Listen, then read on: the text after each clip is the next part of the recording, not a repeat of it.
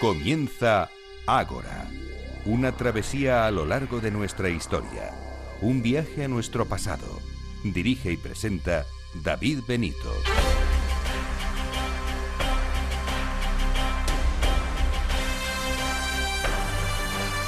Muy buenas noches y bienvenidos a Ágora, la cita de Capital Radio con la historia. Aquí estamos un sábado más rodeados de sabios que nos van a ilustrar de diversos temas, eh, nunca mejor dicho, de, de, dispares épocas de nuestra historia. Y para esta asamblea 159 hemos preparado los siguientes temas. En primer lugar vamos a recibir a Ángel Viñas, economista e historiador experto en la Guerra Civil Española. Recientemente ha publicado un trabajo de investigación en el que habla de los motivos de que España no entrase en la Segunda Guerra Mundial y los movimientos eh, del gobierno británico para impedir que los españoles entrasen activamente en este conflicto mundial. Después nos iremos hasta tierras albaceteñas. Conoce el, abrigo de Minateda cargado de pinturas rupestres. Nosotros estuvimos visitándolo hace un tiempo y rescataremos esta visita de nuestro archivo sonoro. Conocerán al detalle el entorno en el que está enclavado este yacimiento su importancia arqueológica y les daremos pautas para que lo visiten y disfruten. Y el tercer gran bloque nos llevará hasta el siglo XVIII. Les hablaremos de un periódico, El Censor, un periódico contra el antiguo régimen. Haremos un repaso por su historia y conoceremos su línea editorial y las trabas a las que tuvo que hacer frente.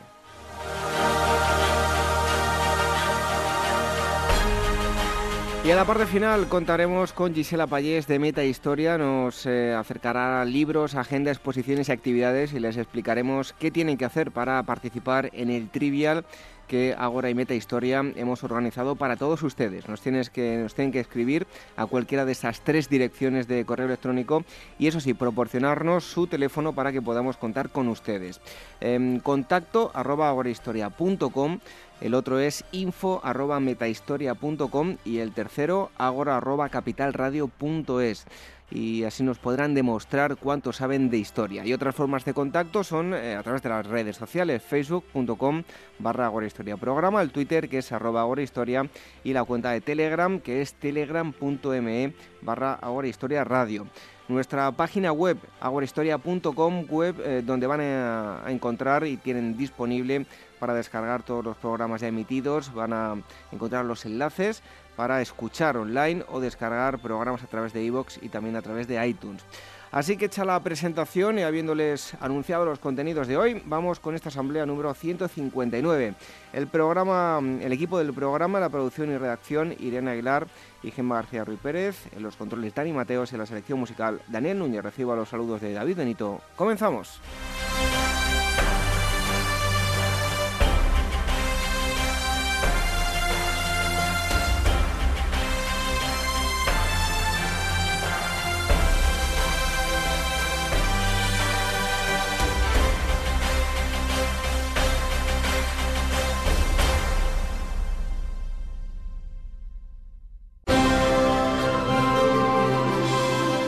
Que lean cuál fue el principio de la ciudad de Roma, quiénes sus legisladores y el orden que establecieron, no se maravillarán de que hubiera en dicha ciudad tanta virtud durante largos siglos, ni del poder que llegó a alcanzar esta república. Con esta frase de Maquiavelo, la agencia de viajes Pausanias nos presenta un nuevo viaje arqueológico para la próxima Nochevieja 2016, desde el 29 de diciembre al 2 de enero. El destino será la Eterna Roma, un viaje diferente y novedoso entre arqueología, museos y famosos monumentos para descubrir los orígenes de la ciudad más celebrada de la historia. El eje temático del viaje será la historia y las leyendas de la fundación de la ciudad y conocer los lugares originales donde antiguos rituales y oscuros actos primordiales fueron celebrados para instaurar el núcleo de la futura poderosa Roma. Toda la información sobre este viaje y otros destinos en pausanias.com o llamando al teléfono de su oficina 91 355 5522.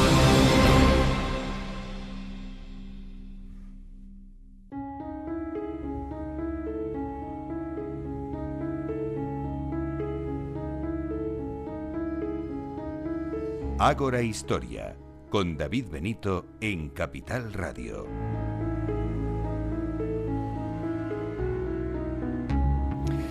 Ya les avanzo que el siguiente trabajo del que vamos a hablar no les va a dejar indiferentes. Probablemente muchos estén a favor, otros eh, no tanto, pero como siempre que tocamos un tema relacionado con la guerra civil, pues luego siempre recibimos algunas críticas, no siempre se hace al, al gusto de todo. Nos han tachado ustedes de todo, por un lado y por otro. Nosotros nos mantenemos siempre al margen, no nos gusta eh, posicionarnos, al menos desde el punto de vista en el que estamos, que es presentando este programa. Los que tienen que hablar son los expertos, que son los que han estado eh, estudiando y elaborando trabajos, eh, recuperando información, em, viendo documentos y luego vienen aquí a, a, exponerlo. Como es el caso de hoy, que contamos con ese trabajo, como digo, que no eh, va a pasar eh, desapercibido ni va a ser eh, indiferente. les hablo de sobornos. El autor es Ángel Viñas. Él es economista, historiador y diplomático español. se ha especializado en estudios sobre la guerra civil española y el, franquismo. Y es un placer tenerla aquí con nosotros para hablarnos de este último trabajo llamado Sobornos. Ángel Viñas, muchísimas gracias por estar con nosotros en, en Agora Historia. Es un placer, por supuesto. Muchas gracias a ustedes. Bueno, eh, lo primero de todo, para la realización de este trabajo, eh, ¿qué ¿en qué fuentes ha profundizado para, mm, eh, para su elaboración pues, de investigación histórica que ha cristalizado en, este libro? Bueno, esencialmente en fuentes inglesas he manejado, no sé, quizá tres o cuatro mil documentos procedentes básicamente de dos archivos. los archivos nacionales que están en Kew, cerca de Londres, eh, en el Gran Londres, que es los archivos nacionales del Reino Unido, ¿no? Y luego en, Cambridge he trabajado en dos archivos, en el centro Churchill de archivos y luego eh, en la biblioteca de la Universidad de Cambridge, la sección de manuscritos, en donde se conservan los papeles del que fue eh, embajador británico en Madrid eh, entre 1940 y 1944, Sir Samuel Hoare, posteriormente Lord Templewood. Eh, bueno, y luego he utilizado fuentes españolas de los archivos del Ministerio de Asuntos Exteriores, del Centro Documental de la Memoria Histórica y archivos alemanes, pero fuentes de los archivos alemanes más bien publicadas más bien publicadas. Pero en fuentes primarias, publicadas, muchas de las cuales no he visto que se hayan utilizado jamás en la literatura española, ¿no? pero en fin, eh, allá, allá, cada uno. Nos decía que principalmente fuentes eh, inglesas, pues vemos que países como Inglaterra desclasifica un grandísimo número de documentos en España eh, la cosa, digamos, está un poco paralizada. Todos eh, pues los ciudadanos tienen derecho a conocer el contenido de, esos documentos. ¿Se ha encontrado con algún tipo de inconvenientes a la hora de, consultar documentos aquí en España? Bueno, eh, en la medida en que están desclasificados y abiertos, no. La verdad es que no. me he trabajado en los archivos militares y de y de, y de exteriores esencialmente eh, por supuesto en los del Centro Documental de la Memoria Histórica, eh, el problema no es lo que está desclasificado, eso los archiveros son muy muy correctos. Muy claro, me refería a lo que no está desclasificado. Ah, a lo que no está desclasificado. Ah, bueno, ahí, ahí la situación cambia radicalmente, claro. Este es el primer gobierno que no desclasifica papeles, por lo menos en el Ministerio de Defensa, ¿no? Eh, es el primer gobierno de la de la, de la democracia que no desclasifica papeles. No solo no desclasifica, sino que se ha negado a desclasificar papeles. Eh, bueno, el señor ministro de Defensa sin duda tiene otras opiniones diferentes a los de los historiadores, pero como el que eh, es el dueño de los archivos por el momento es él, pues hay que aguantarse ¿no? y denunciarlo. Bueno, pues ojalá podamos conocer el, contenido de, esos documentos. Em, tradicionalmente se ha dicho siempre que Franco fue el único que tuvo agallas a decir no a Hitler. Usted con, este libro viene a destrozar pues, bueno, este es, mito, que eso es mentira, ¿eh? no es que lo diga yo, es que esos son los documentos quien lo dicen, ¿no? Eh, eh, eso, eso es un mito, más que un mito, es una vulgar y burda mentira y el que se repita 80 veces y se siga repitiendo hoy no, no la hace por ello cierta, ¿no? E, es una mentira. Eh, Franco tuvo gran deferencia con, con, el Führer, por supuesto. Eh, Hitler, se, Hitler se comportó correctamente con Franco, como no podía por menos de ser. Eh, y otra cosa es que se llegara a un acuerdo o no se llegara, ¿no? Eh, Franco quería entrar en guerra, Hitler también quería que España entrara en guerra, no se pusieron de acuerdo de manera inmediata en las condiciones, Franco lloró un poquito, eh, no demasiado, pero lloró un poquito, y, el problema esencial no es que fueran deseos contrapuestos, que eso lo han eh, enunciado muchísimos autores antes que yo, es que simplemente para España era vital, o bueno, para Franco, ¿no? E, era vital entrar en guerra con la promesa de Hitler de que le darían, le, que le daría Marruecos francés mano libre en el Marruecos francés. Y, Hitler no podía hacerlo o no quiso hacerlo, aun cuando yo pienso que hubiera podido hacerlo, pero no se atrevió a hacerlo porque consideró que Franco no guardaría el secreto. Y efectivamente, porque a los 24 horas de celebrarse la famosa eh, conferencia de Endaya, eh, los ingleses ya sabían lo que había pasado. Un señor del séquito de Serrano Suñer ya se lo había contado. Bueno, Así de, que fíjese. ¿De qué forma eh, actuaron los ingleses, de alguna forma, eh, para impedir que, Franco apoyase a Hitler? Bueno, los, los ingleses utilizaron todas las armas del repertorio, instrumentos convencionales de políticos y diplomáticos, medidas de guerra económica, eso eran medidas convencionales, una planificación militar que no llegó a ponerse en práctica porque no hubo necesidad de ello y medidas no convencionales, medidas no convencionales. Y estas son las menos conocidas, como es lógico.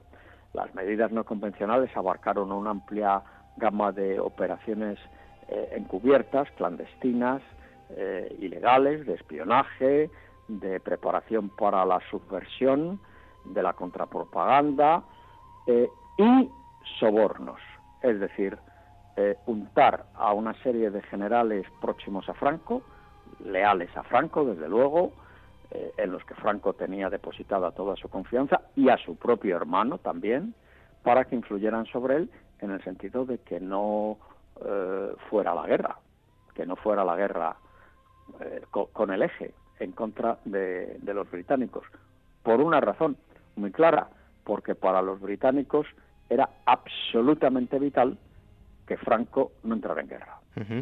Bueno, eh, tal y como se puede ver en, su trabajo, en ningún momento se produce un soborno directo a Franco, sino que todo no, fue no, no, no, no, por Dios, por Dios, eso hubiera sido completamente absurdo, ilógico, lógico. Eh, nada, e, eso, eso, por Dios, los ingleses no, no, no, no, iban a ser tan burdos, no, no, eso, no, no, no, no, estas cosas se hacen de otra manera, ¿no? No, no, no, se, se, hizo por aproximación, insisto, a gente muy cercana al jefe del Estado. En primer lugar, a su propio hermano, a varios ministros del gobierno, se conocen los nombres del ministro del Ejército y del ministro de Gobernación, y luego generales eh, que estaban próximos a Franco, pues por ejemplo, pues, pues Orgaz, Orgaz, que era un hombre que estaba mezclado en los las conspiraciones de Franco desde las Islas Canarias en el año 1936, así que, que había llovido ya. No, no, se hizo de una manera sutil y luego otros que por una serie de razones no estaban contentos con Franco, pero que tenían, tenían peso, Franco les escuchaba, eh, entre ellos Quindelán, Aranda eh, y alguno más, eh, la lista de los beneficiarios los ingleses no la han desclasificado, no veo yo por qué, pero en fin, no la han desclasificado. Y, por consiguiente pues uno no puede ir mucho más allá, ¿no? Pero en nómina, en la nómina de Mark había pues una, una, veintena de generales probablemente. Y almirantes, y almirantes. ¿Cuál podemos decir que, era el motivo, pues, de alguna forma, que Hitler no considerase España como algo clave para sus eh, pretensiones, pero en cambio eh, Churchill sí que hizo hincapié en que España no apoyase al dictador alemán? Bueno, pues por una razón muy simple, porque para los, ingleses necesitaban tiempo eh, estamos hablando de junio del 40, que es cuando empieza la operación que yo he llamado sobornos. En junio de 1940 los ingleses no están preparados para sostener un ataque del eje contra Gibraltar.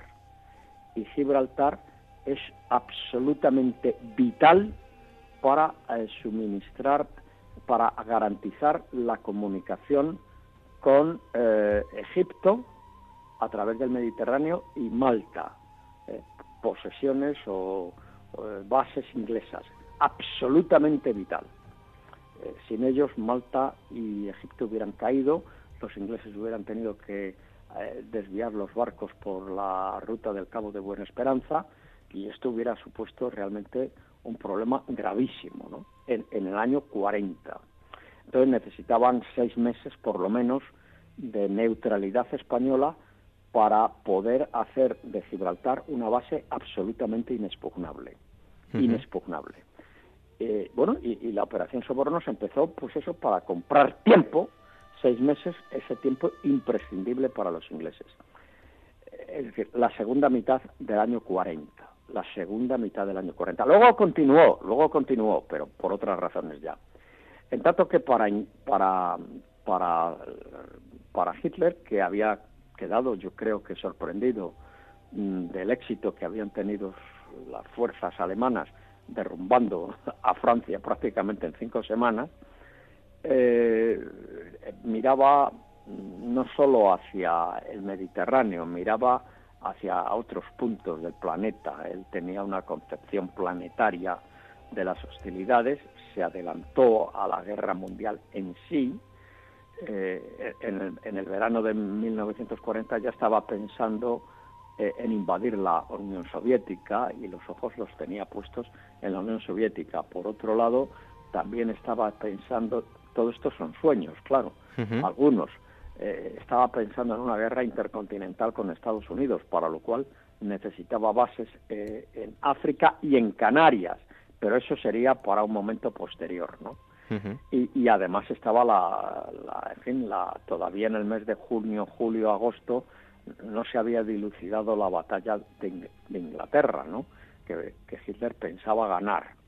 Eh, y es en este momento cuando eh, las distintas estrategias que se manejan en Berlín, una estrategia periférica impulsada por la Marina de Guerra, una estrategia de tipo continental, a la manera napoleónica preconizada por el ministro de Asuntos Exteriores, von Ribbentrop, se, están, están chocando. Lo que las une a ambas es la conveniencia de, para los marinos, necesidad de apoderarse de Gibraltar pero para Hitler esta, este apoderarse de Gibraltar, hombre, hubiera sido muy bueno, ¿no? Hubiera sido fenómeno, pero, pero no era vital, no era vital, porque lo que realmente era vital para él era la preparación de la invasión de la Unión Soviética, que tendrá lugar ocho meses más tarde, ¿no?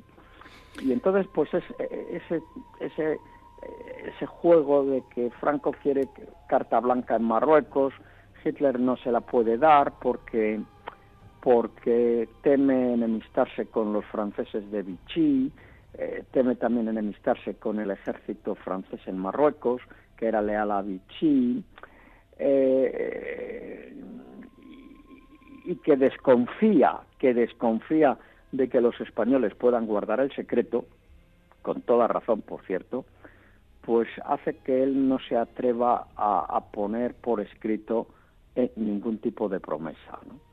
Y entonces, pues claro, eso calma un poco los ardores de Franco, entre otras razones, porque claro, a finales del año 40 ya se ve que la invasión alemana de la, del Reino Unido no puede tener lugar, no ha tenido lugar, y porque los alemanes no han ganado la, la batalla aérea de Inglaterra.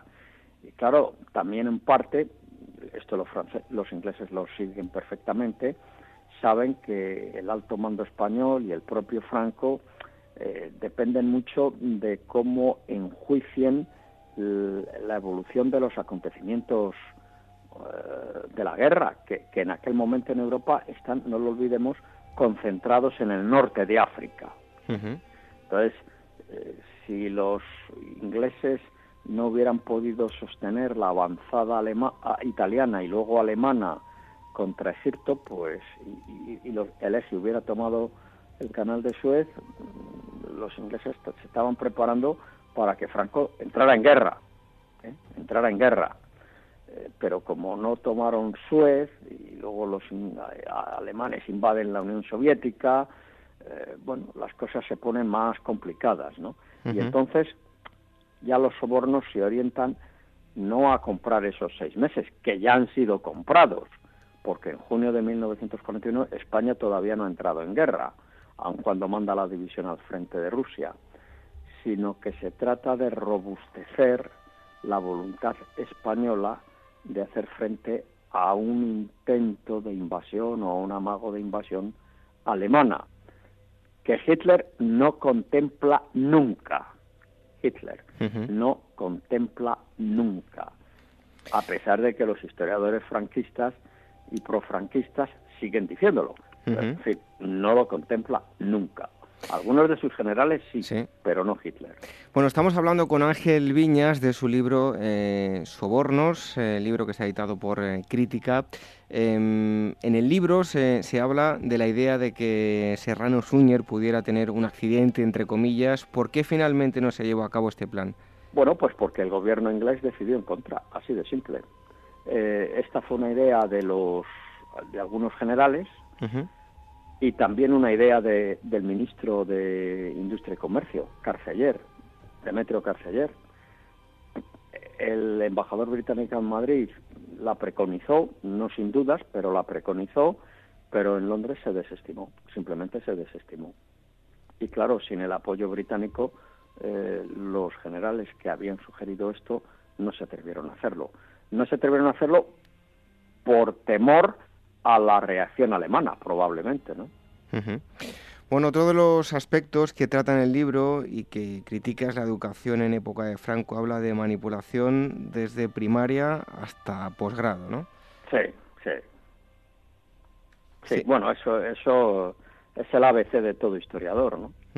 los, los, los españoles hemos empezado a conocer nuestra propia historia en democracia, que es cuando ha podido publicarse e investigar porque durante la dictadura, como usted comprenderá, pues ninguna de las dos cosas era fácil, ¿no? Si chocaba con el dogma imperante, ¿no? Y otro de los... En, Incluso en, en la transición yo tuve el honor, lo, lo, reivindico como un honor, en aquella ocasión me sentó como, una, como un tiro en el estómago eh, cuando yo saqué mi primer libro sobre el oro de Moscú a petición del Ministerio de Hacienda, eh, pues eh, en el año 76 salió a la calle, o, iba a salir a la calle en el mes de septiembre o octubre de 1976, inmediatamente el gobierno secuestró el libro. Ah, y hasta las elecciones de 1977 no se no se no se liberó la en fin el, bloqueo y luego hay otro de los aspectos que también se rebate en el libro y es la austeridad del dictador. Habla de 34 millones de pesetas en el año 40, que viene a ser un piquito ahora, ¿no? Bueno, eso lo hice en un libro anterior, La otra cara del caudillo, ¿no? Sí. Eh, en este libro me he concentrado en sus generales y en Franco, en el hermano de Franco. No, en, el, en la vez pasada, en el libro anterior, esta es una continuación en parte del anterior, ¿no?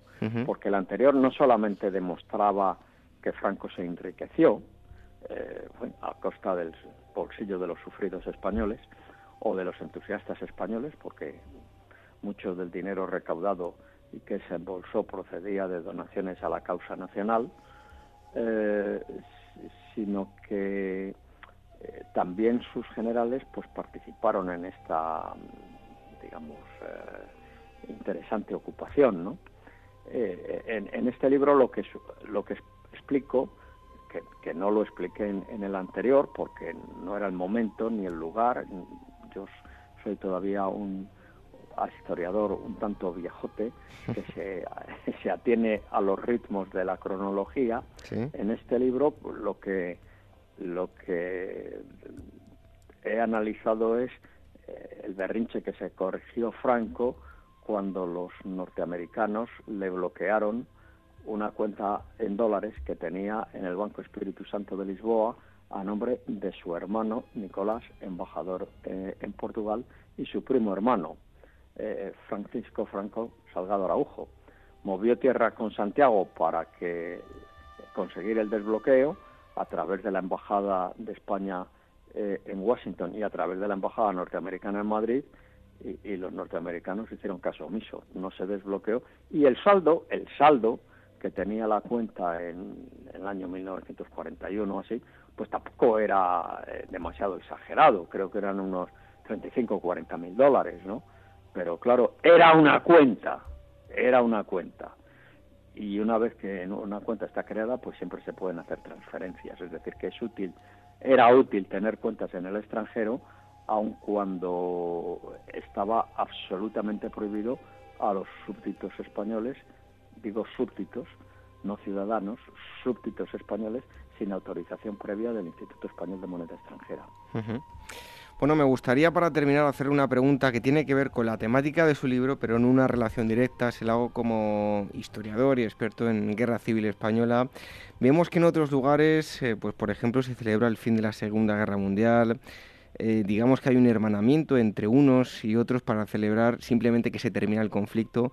Aquí en España tenemos una herida abierta que no llega a cerrarse ¿Qué tiene que pasar eh, pues para que en España celebremos no la victoria de unos y otros, sino bueno, pues de alguna forma el, fin de, un conflicto eh, con ciudadanos de una misma nacionalidad? No llegará un día en el que pues eso, que, España dejó atrás un pasado triste de enfrentamientos y afortunadamente hoy eh, por lo menos bélicamente hablando, eh, disfrutamos de una paz y unas libertades, aunque mm, precisamente políticamente se vivan tiempos un poco convulsos, ¿no? Pero, eh, mm, ¿qué debe pasar para cerrar esta herida? Bueno, para cerrar esta herida hay dos, esencialmente dos, dos, dos caminos. el primero son políticas activas por parte del sector público, por parte del gobierno, para cerrar la herida. Eh, estas políticas, mm, en la medida en que se han practicado, no han sido demasiado útiles. Entonces queda el recurso a la segunda vía, que es el paso del tiempo. Eh, llegará un momento que yo no veré y a lo mejor incluso usted no verá, en el que la guerra civil pues se mire como se mira hoy la guerra de Cuba, o, la guerra de la independencia contra los franceses. Pero claro, para eso necesitan pasar 40, 50, 60 años. Entre los 60 años todo el mundo este, de esta generación estará, estará muerto, habrá pasado a la historia y habrá llegado al palco, digamos, de la misma una nueva generación a la que esto pues le parecerá absolutamente grotesco, ridículo y le parecerá le, sonará a chino. Y en ese momento pues abrirán los archivos y se, la gente abrirá y se rememorará eh, a las víctimas y de, los dos lados y, tal, y habrá una reconciliación.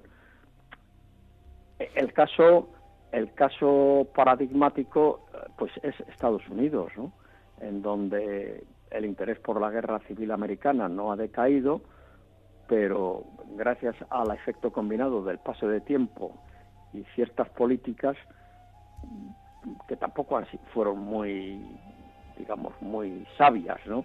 Del gobierno federal, pues la gente lo contempla como un fenómeno del pasado que bueno, pues eh, sí, que no se ha olvidado, pero que ya no tiene una influencia directa, salvo en algunos países, algunos estados del sur, eh, pero donde la guerra civil o los efectos de la guerra civil terminaron en los años 60 con el movimiento de, de, civil rights, de, derechos civiles. al final, mire usted, eh, el tiempo lo cura todo, ¿no? Porque la historia es un proceso ininterrumpido de cambio, el devenir del tiempo, pues eh, al final triunfa el tiempo. Bueno, pues esperemos que sea pronto y que cerremos lo antes posible. Sería bueno no tener que esperar 50 o 60 años. Exactamente. Pero vamos, yo estoy absolutamente convencido de que si no se hace nada, pues eso terminará ocurriendo porque es lo normal y ha pasado en casi todos los países que han atravesado por, por guerras civiles. La guerra civil de Inglaterra, ¿a quién, a quién, a quién preocupa? Pues a, los historiadores y, a nada y a más. Eh, las heridas cerradas, cerradas a cal y canto. Hombre, han pasado 350 años, ¿no? Bueno, pues dentro de 350 años la Guerra Civil Española puedo asegurarle con absoluta seguridad de que se mirará como los ingleses miran a su guerra civil del siglo XVI o XVII. Bueno, hoy ha estado con nosotros eh, Ángel Viñas, eh, ha publicado un nuevo libro llamado eh, Sobornos. si quieren más información pueden entrar en su web angelvinas.es y hoy pues ha estado a través del teléfono. No hemos podido disfrutar de su peculiar eh, pajarita que siempre lleva, pero bueno. La llevo, la llevo. Ah, la, lleva puesta, ¿no? Pues a través del teléfono. a través del teléfono. Bueno, es eh. que es que me han hecho me han hecho varias entrevistas en persona y hoy me he puesto la pajarita. Ayer ayer que hacía mucho calor no la llevaba y era domingo. Muy bien, pues encantado de haberle tenido con, con, nosotros y muchas gracias por haber estado aquí. Gracias a ustedes por su amabilidad. Un fuerte abrazo.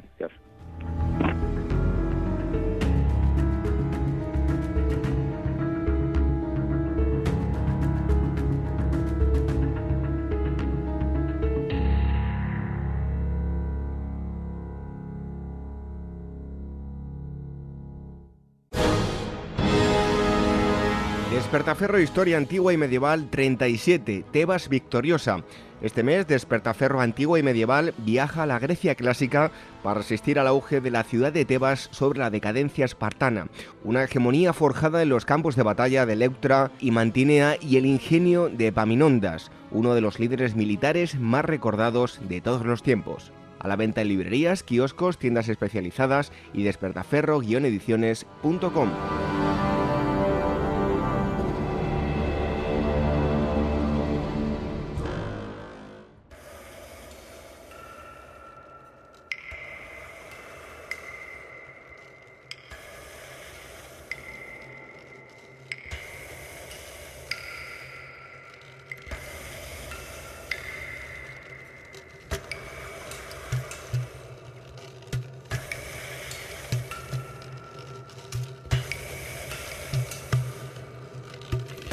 Les invitamos a que nos acompañen a un viaje muy especial. Es un viaje que hicimos eh, hace ya dos años, de ahí que alguna referencia que puedan escuchar pues les lleve hace eh, dos años, como decía. Eh, incluso en algunos momentos escuchen algo de viento. Es que estábamos en una montaña, ahora comprenderán cuando les expliquemos, y de ahí que se nos haya colado de vez en cuando el sonido del viento. Por lo general suele escucharse bien. Pero bueno, les invito a que vengan con nosotros a 8 kilómetros de Yin. Han oído hablar del abrigo de Minateda, dicen que es la capilla sixtina del arte post-paleolítico. Vamos a escuchar eh, el testimonio de una persona a la que le mandamos un fuerte abrazo. Jesús, aunque todo el mundo le conoce como Severo, una auténtica enciclopedia que nos ilustró de todo lo que rodea a, este paraje eh, con muchísimo encanto. Así que vamos a escuchar una pequeña introducción de dónde nos encontramos, una pequeña introducción del abrigo de Minateda. En lo que es el valle, pues habría mucha vegetación palustre y sobre todo mucha agua. Tendríamos pues un cauce central, que es el arroyo de Tobarra actual, y tendríamos probablemente una zona lagunar importante. Y bueno, pues tendríamos mucha caza. ¿no? ¿Qué caza tenemos? Pues la que arriba vamos a encontrar, ¿no? Pues tenemos sobre todo pues eh, cabra montés, que está en, lo que es la sierra, eh, mucho, ciervo, toro y sobre todo conejos. El abrigo grande de Minateda eh, no tiene suelo, al no tener suelo no, no se pueden hacer investigaciones arqueológicas eh, con respecto al suelo, con lo cual no, no, podemos saber qué comían o bueno, qué, qué leña utilizaban para sus hogares, qué, que mucho material de lo que son los depósitos del suelo no los tenemos, pero sí que los tenemos en el contexto que está investigando ahora la UNED y Alberto Domingo, que es el, el, el, contexto eh, arqueológico que ellos investigan, cronológicamente probablemente está muy relacionado con el abrigo grande de Minateda porque son los mismos, o sea, son coetáneos de los que pintaron el abrigo grande de Minateda.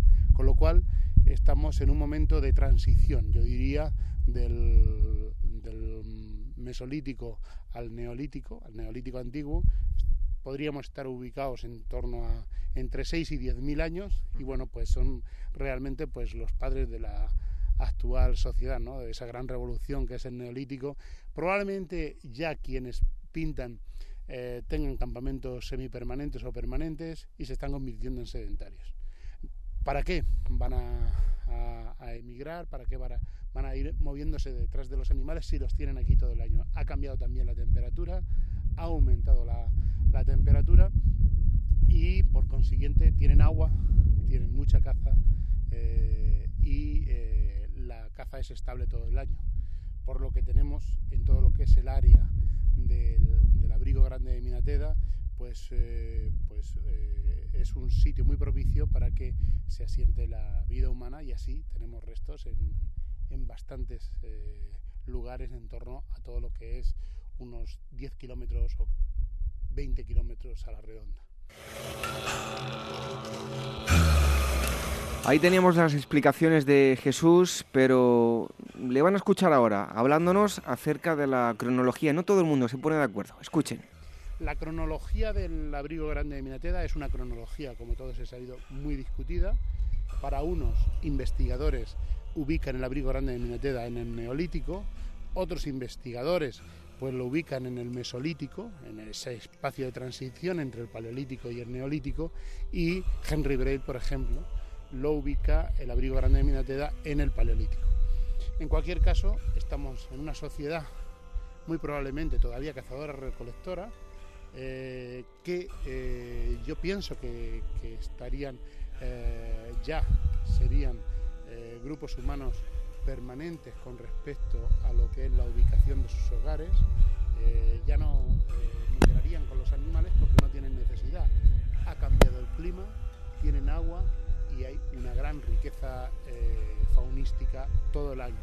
Por consiguiente, eh, no es necesario, como ocurría en el Paleolítico, andar detrás de los bisontes o andar detrás de los mamuts, ¿no?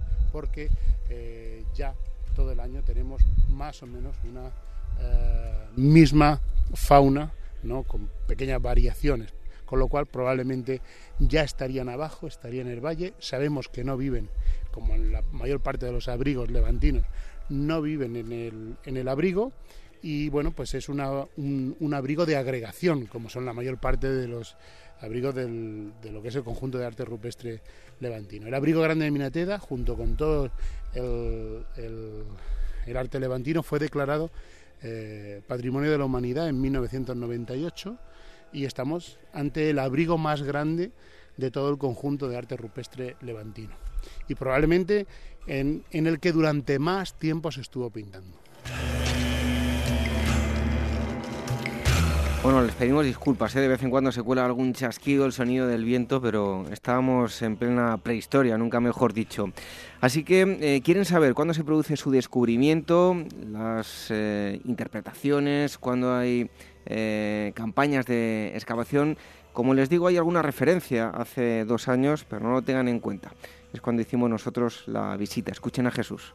El abrigo grande de, Minateda lo descubre, bueno, lo descubre Jiménez Llamas por encargo de Henry Braille y sobre todo de Federico Motos. Eh, tenemos una carta que da fe de ello, que se escribe el 9 de junio de 1914. Este año, hace 100 años, concretamente esa carta se firmó eh, este 9 de junio, hará 100 años, y por eso estamos ante eh, o se está celebrando el centenario del abrigo grande de Minatera, el centenario de su descubrimiento.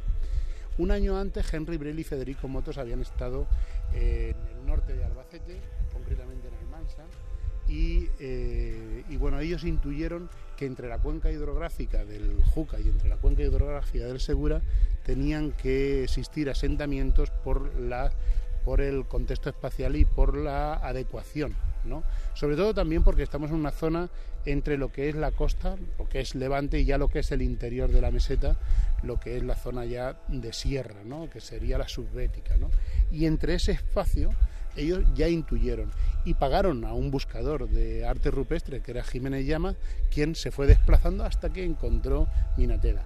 Cuando Jiménez Llana más encuentra Minateda, eh, pues él se lo comunica a Federico Motos, que es un farmacéutico de Vélez Blanco, Almería, que es muy aficionado a la arqueología, que está en contacto mm, permanente con Henry Brel y le, comunica que ha encontrado un abrigo maravilloso eh, y que bueno pues que piensa que sea el más grande hasta ahora descubierto y Federico Motos mm, consigue que Henry Brel en 1915 venga a Minateda y cuando viene pues bueno pues quedan bastante sorprendidos por la variedad y por la cantidad. Por la variedad estilística, porque tenemos desde lo que es naturalismo hasta lo que es escamático, ahí hay un gran espacio para unos más de 2.000 años, ¿no? Eh, sabemos que es un gran espacio de tiempo entre lo que es el origen del arte rupestre levantino y lo que es ya pues el final del arte rupestre levantino. ¿no?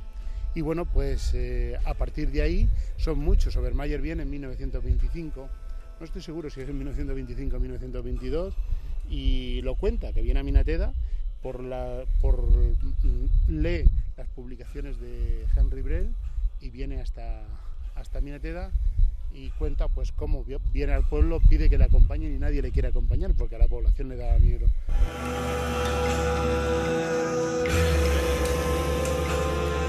Nos invitó a tener una experiencia, una experiencia religiosa, podríamos decir, cerrar los ojos, respirar profundamente mantenerlos un rato en total oscuridad, que se dilatasen las pupilas y de repente abrirlos.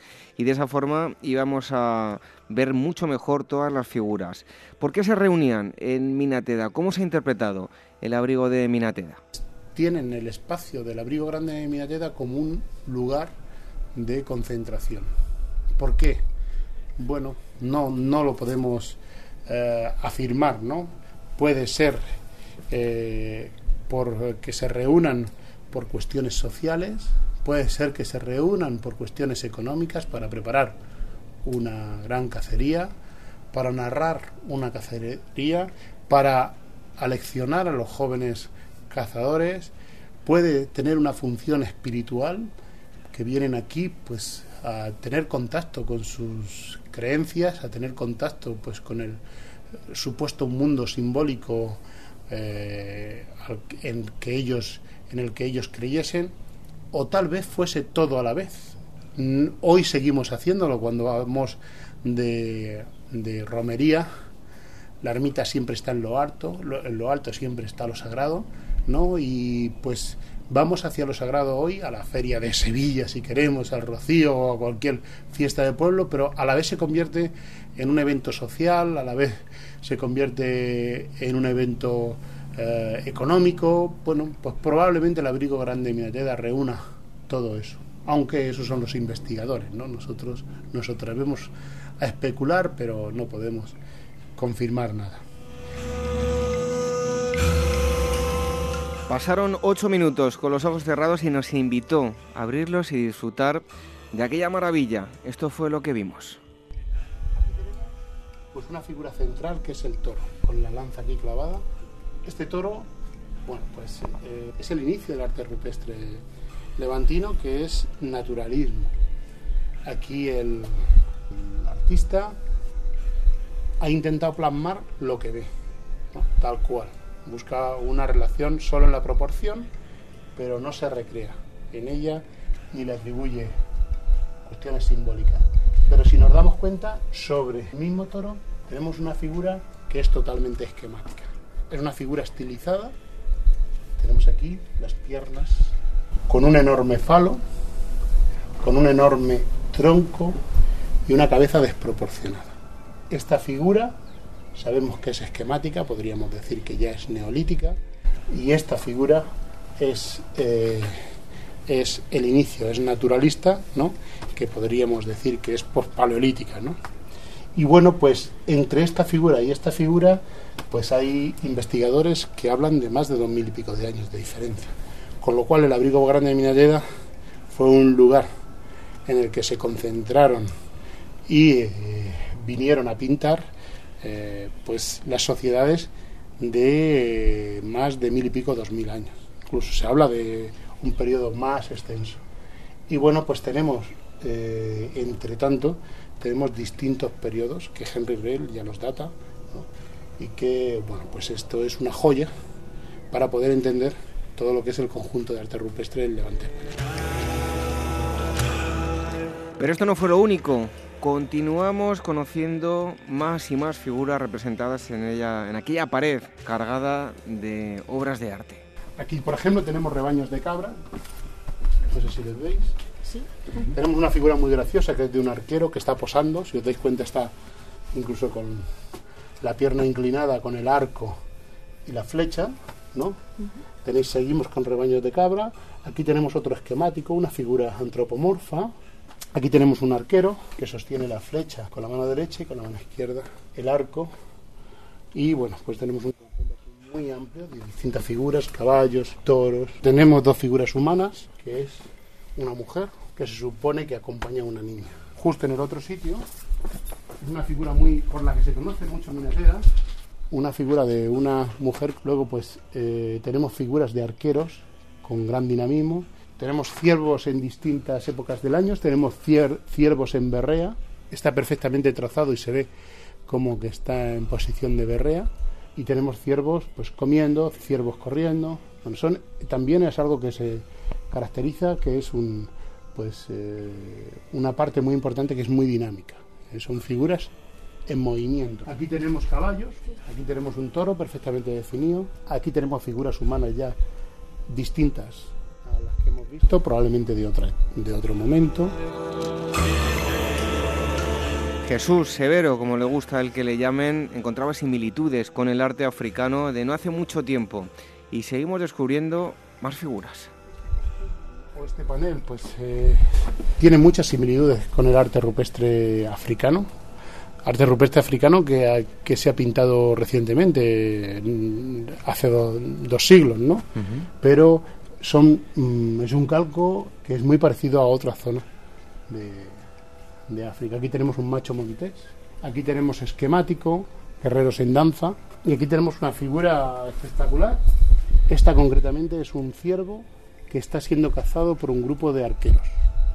Y hay una posición central que es, eh, se supone que un chamán que está dirigiendo todo lo que es la caza y que lleva la, la cabeza del ciervo. Todo el conjunto, hay más de 20 arqueros que están dando caza a ciervo. Pues justo aquí tenemos igual una caza de un toro con un chamán que dirige, en este caso no enfrente, no en el centro, sino enfrente del toro, y todos los arqueros están tirando al toro.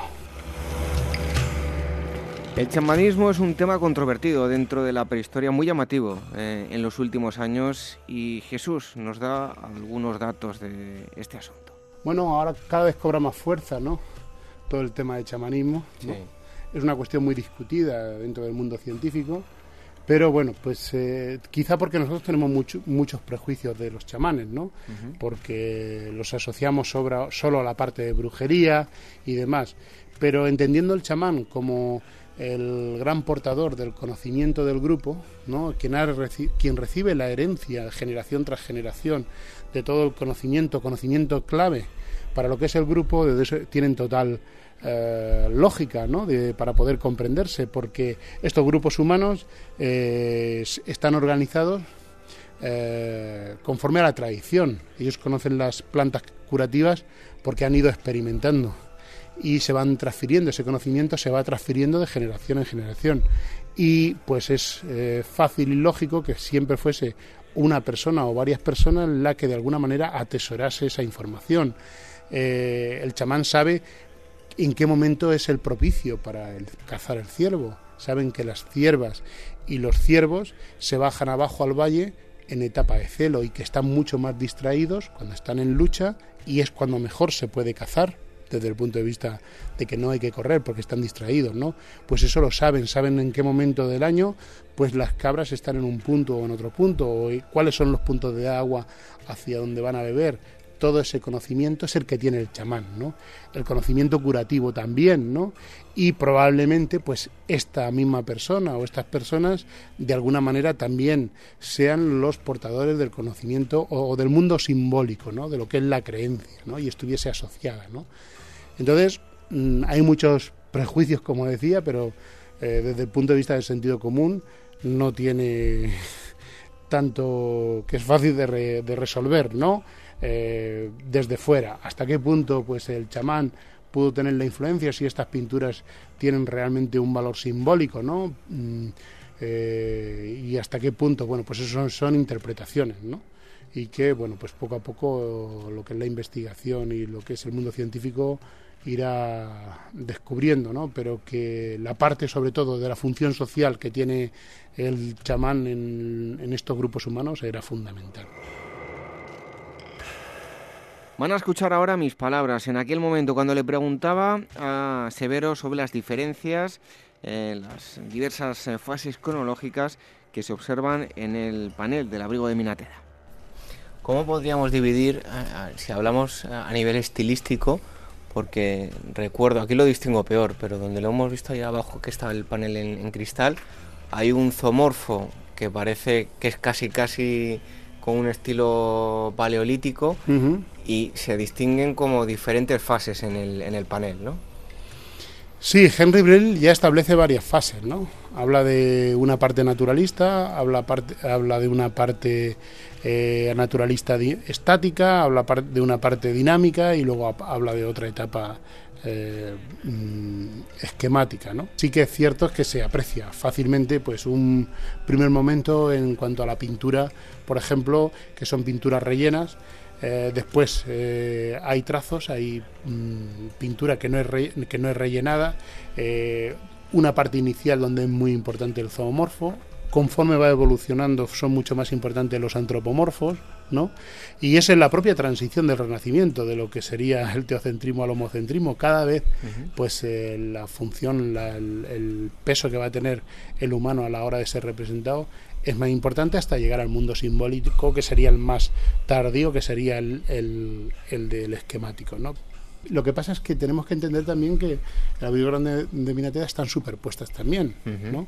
Eh, ellos aprovechan el espacio y allí donde un, queda un hueco viene una, eh, una cultura posterior o un momento posterior de pintores que pintan en esos huecos que han quedado y podemos ver, como hemos visto en el inicio, una figura que es el toro del naturalismo, que sería el inicio, y justo encima estamos eh, con una figura espectacular que es un, un, esquemático, ¿no? Y están superpuestas prácticamente. Y este lugar, pese que ha estado sin protección durante muchos años, eh, excepto una pequeña zona que sí resultó dañada por el hombre, fue arrancada, siempre ha gozado de mucho respeto y si buceamos en las tradiciones vamos a encontrar esa explicación severo nos cuenta su experiencia personal. Solamente hay una zona que sí que sea eh, que es obra humana, ¿no? Que fue arrancada y se la llevaron, ¿no? El resto se conserva bastante bien. Sí que, bueno, la valla pues ha cumplido con una función en los últimos cuarenta y tantos años y las ha protegido en parte. Y antes de la valla fue el miedo. La sociedad del valle no era muy amiga de subir a la cueva de las figuras. O sea, se supone que la tradición de alguna manera pues eh, ha transmitido eso, un lugar de, respeto, un lugar de culto, un lugar espiritual eh, y nadie quería venir aquí de noche. Yo venía, yo vine, venía aquí cuando era niño de Monaguillo que venía pues a la fiesta de la Candelaria y veníamos todos los niños cuando acabábamos la procesión, subíamos corriendo y si nos quedábamos por la tarde nadie queríamos que ni quedarnos el último ni que se nos hiciese de noche, ¿no? De alguna y eso ha protegido siempre el abrigo grande, ¿no?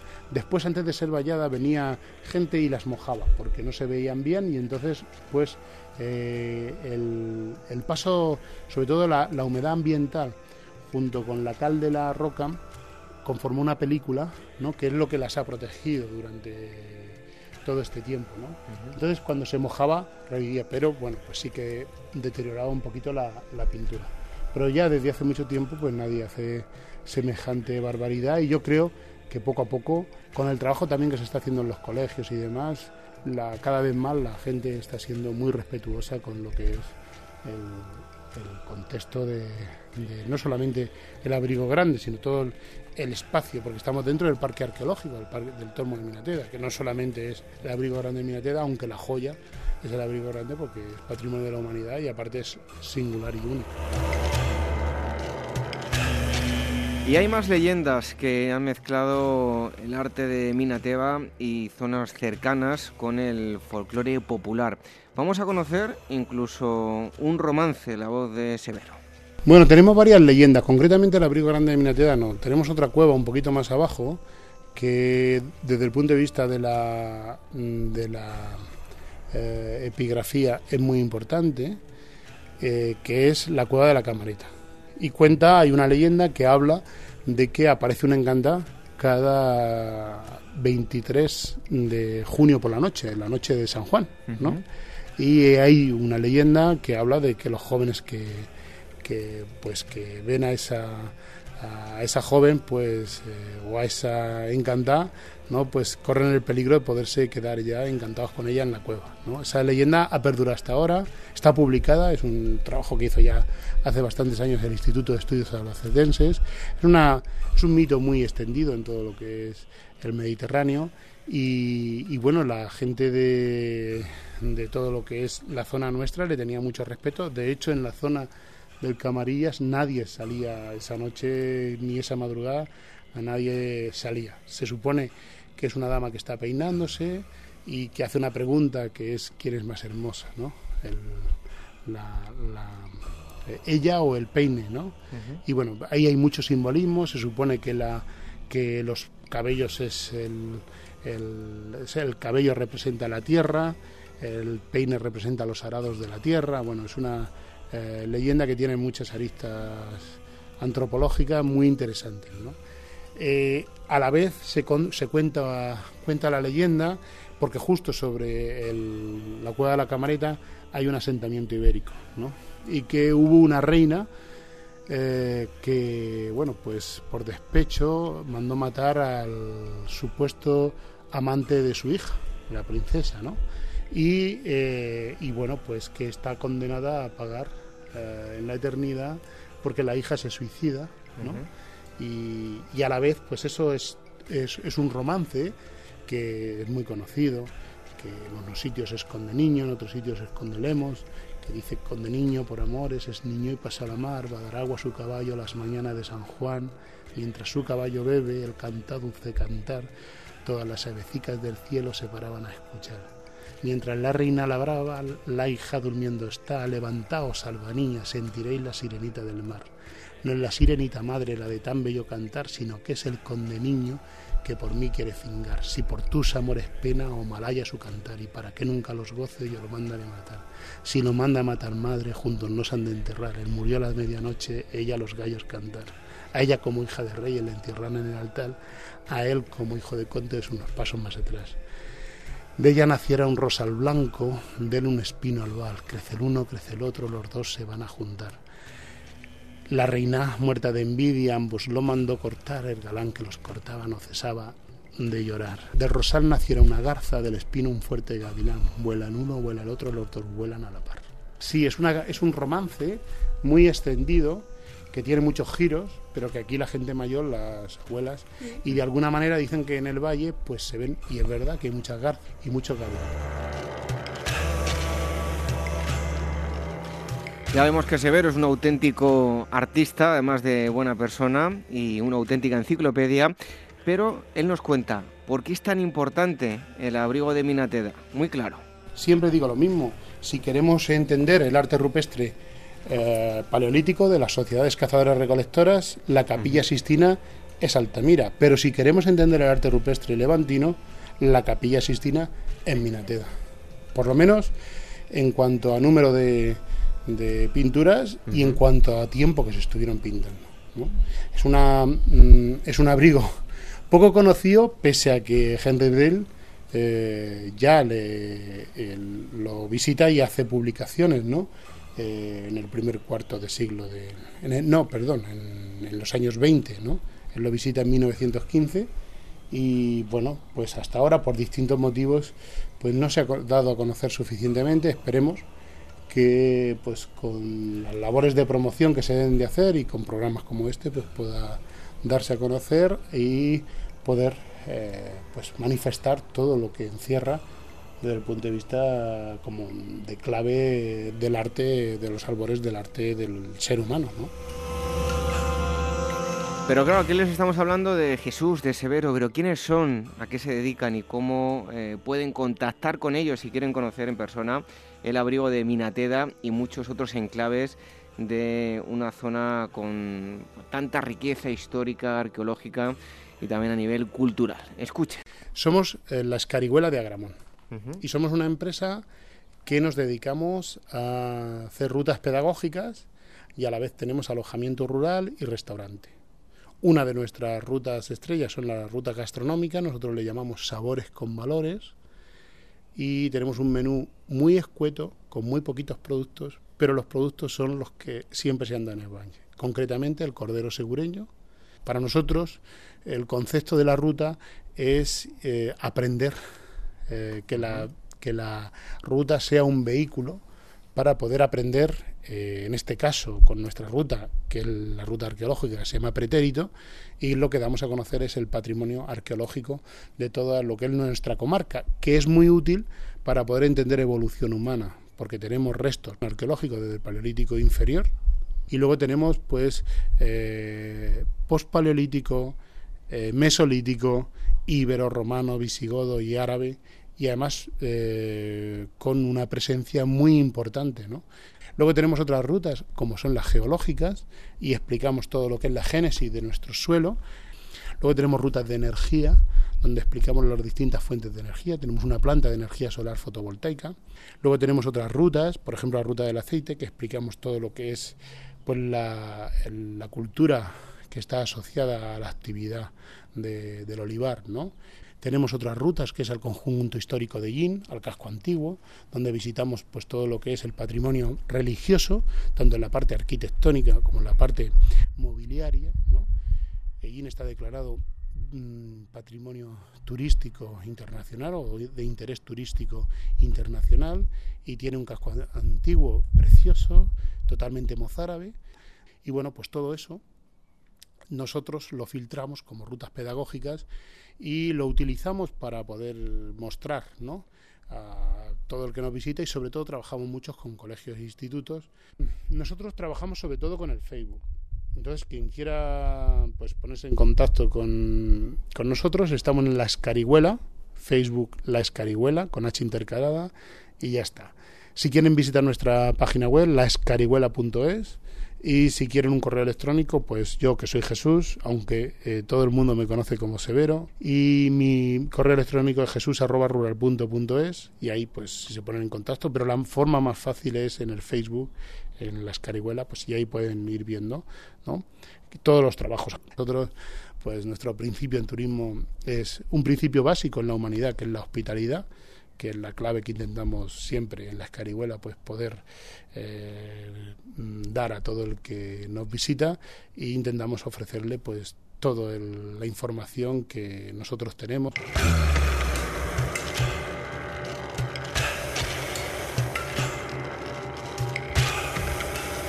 Ahí tenían las palabras de Jesús, o Severo, como ustedes quieran.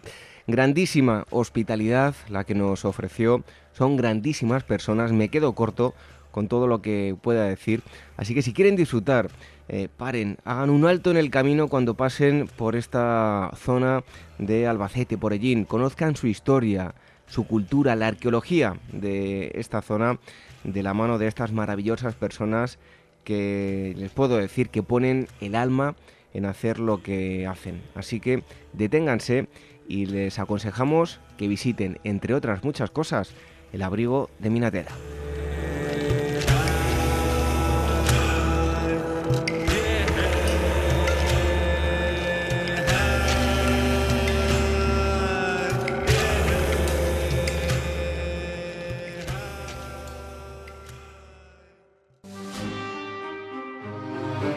Despertaferro contemporánea número 17, la segunda batalla de Yarkov 1942. Una vez más, en el frente del este durante la Segunda Guerra Mundial, Despertaferro contemporánea es el testigo de la segunda batalla de Yarkov, tras el duro golpe de la Operación Barbarroja, el ejército rojo se siente capaz de pasar a la ofensiva, pero el resultado es un fracaso que abre las puertas del Cáucaso y Stalingrado a los ejércitos de Hitler. A la venta en librerías, kioscos, tiendas especializadas y despertaferro-ediciones.com.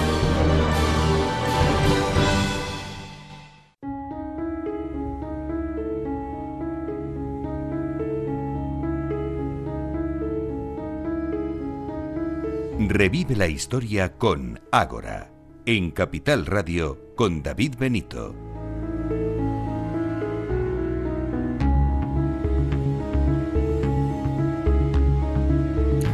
Los medios de comunicación siempre han sido muy importantes. Eh, hoy vamos a ir hasta el siglo XVIII eh, y, como decía, tan importantes que se han utilizado eh, contra y también eh, a favor del poder. En este caso les vamos a hablar de un periódico llamado El Censor, un periódico contra el antiguo régimen.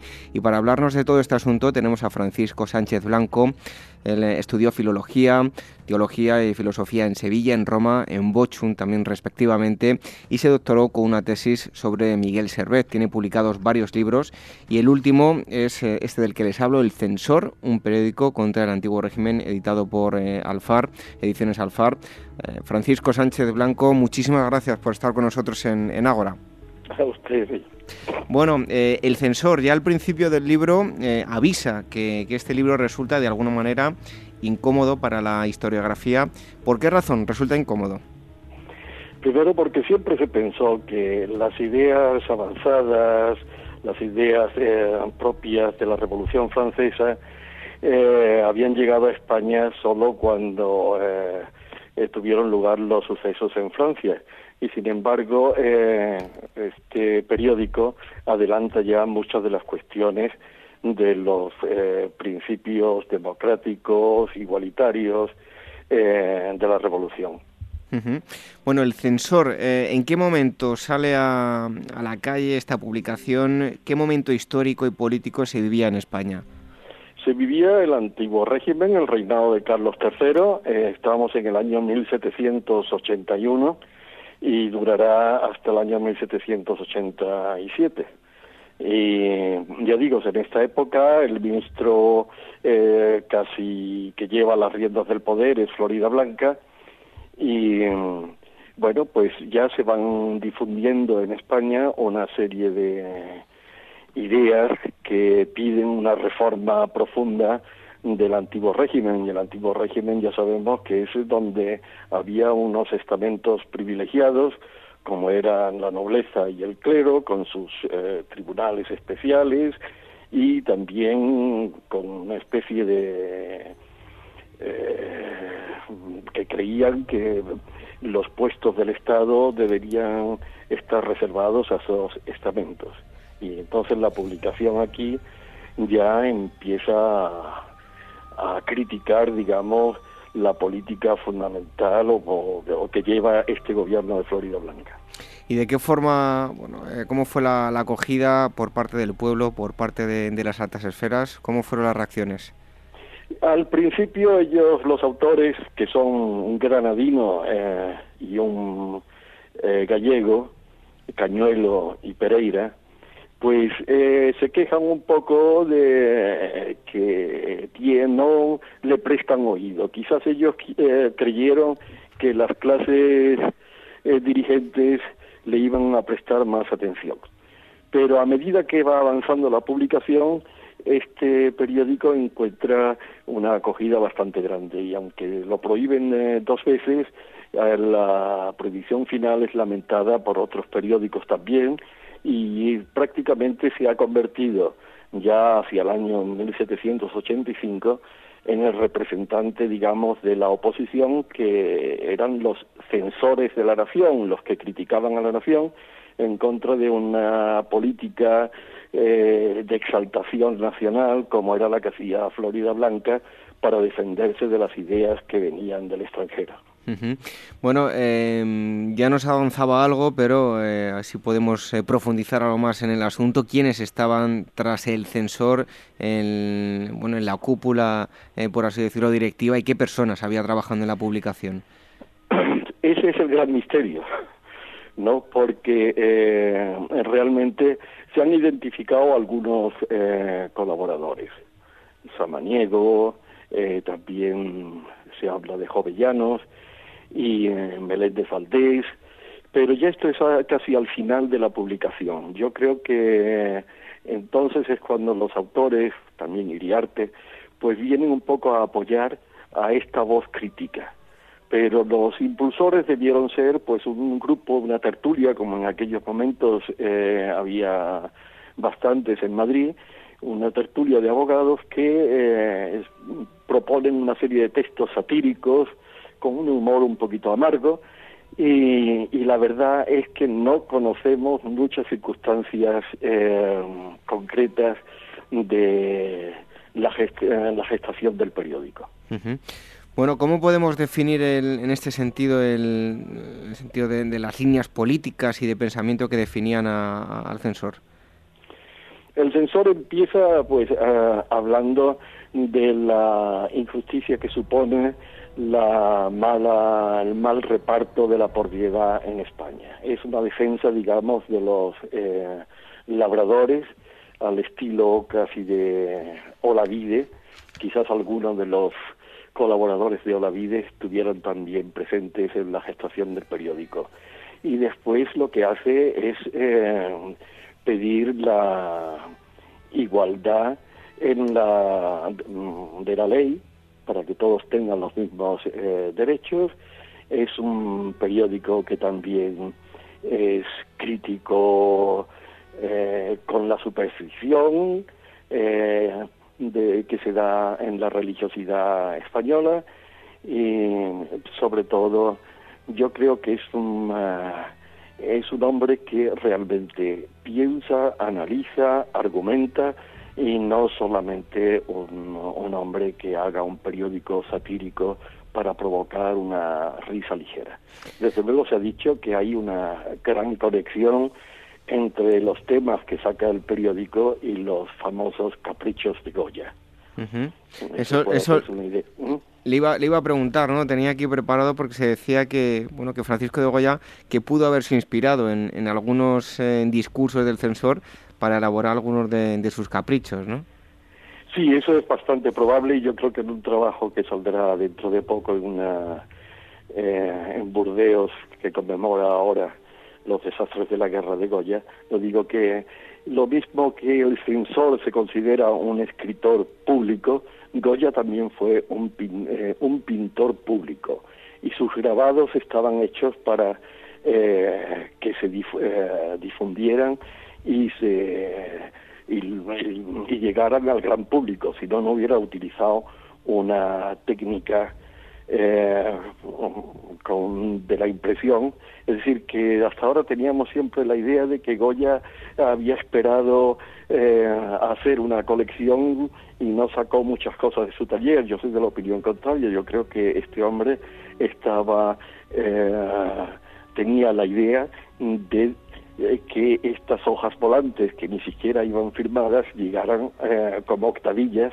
y difundieran un pensamiento que está muy de acuerdo con el censor, ¿no? Porque tienen la misma crítica a la Inquisición, eh, a las profesiones, a aquella gente, a aquellos eh, facultativos presuntuosos o a aquellos eclesiásticos que predican como loros, toda esta serie de, de, de temas los haya pergeñado el censor en sus artículos. Y Goya le da una eh, forma plástica, pero eh, en el fondo coinciden, digamos, en la intención y en los temas.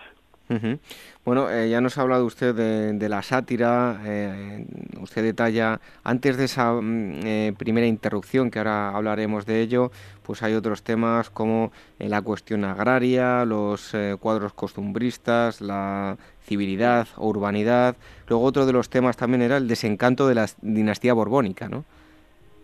Sí, eh, está claro que la dinastía borbónica viene a corregir los defectos de los Austrias e incluso hace propaganda de que ella va a premiar los auténticos méritos, ¿no?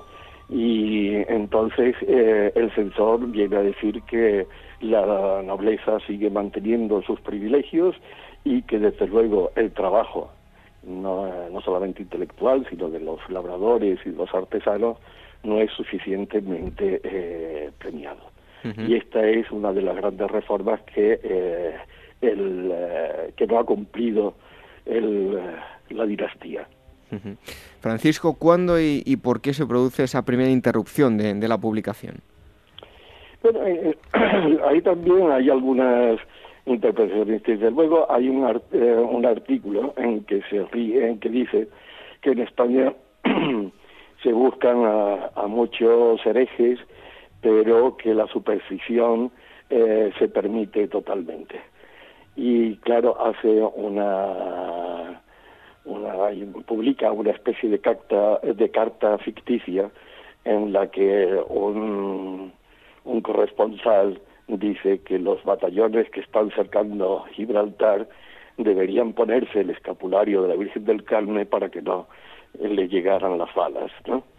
Y claro, esto ya era una broma demasiado eh, hiriente para algunas órdenes religiosas y pudo dar eh, lugar a una prohibición. Pero en el discurso anterior ya había hablado precisamente de que la, los Borbones no ah, habían dado la solución al país y él um, llamaba la atención que en Austria precisamente el emperador José II estaba haciendo una reforma eclesiástica que en España no se había emprendido. Es decir, que tenía esa dimensión política un tanto peligrosa de que algunos dijeran, ajá, eh, podemos volver a, los Austrias ya que los Borbones no han cumplido sus promesas. Bueno, al igual que le preguntábamos eh, pues por esta primera interrupción, eh, pegamos ese salto un impasse de tiempo donde se detiene la publicación del censor, pero ¿cuándo se produce esa segunda salida y sigue la misma línea que, tiempo atrás? Sí, eh, en realidad eh, no cambia su nombre valiente, que eh, aunque prudente en muchas cosas y como él dice, diciendo las cosas dando algún rodeo y mm, dando la impresión que que va hacia el sur cuando va hacia el norte, él tiene que utilizar una serie de técnicas para eh, evitar, digamos, una censura eh, previa eh, que le impediría seguir la publicación. Pero en realidad hay una continuidad absoluta desde el principio hasta el final en sus exigencias de reforma. Bueno, estamos hablando con eh, Francisco Sánchez Blanco, es autor de un libro llamado El Censor, un periódico contra el antiguo régimen, está editado por eh, Ediciones eh, Alfar. Em, ¿Cuáles podemos decir que son pues las mm, publicaciones o bueno, los temas más relevantes dentro de, esta segunda etapa? ya digo, lo que hay ahí ya son los, unas propuestas eh, sobre la reforma eclesiástica, la reducción del clero y también de una, eh, una forma de eliminar progresivamente la nobleza, eh, sobre todo cuando no demuestran los nobles que son realmente útiles a la sociedad. Entonces la nobleza se iría perdiendo. La antigüedad, que entonces era el, el argumento, digamos, más determinante y el orgullo de la nobleza aquí se eh, elimina totalmente. Es decir, la nobleza, si, hay, eh, si tiene que haber alguna nueva, si tiene que haber un premio de alguna forma, tiene que ser nueva, por los méritos nuevamente adquiridos. Bueno, y hay una, una, digamos, una segunda interrupción y una tercera salida que va a ser calificada como de quijotesca. ¿Por qué este calificativo? Pues eso es, eh, él se ha dado cuenta que eh, lucha eh, contra molinos de viento, es decir, que su eh, que no hay mm, que no varía en, digamos la postura oficial, pero él mantiene digamos esta postura y la llama y se llama a sí mismo un Quijote, ¿no?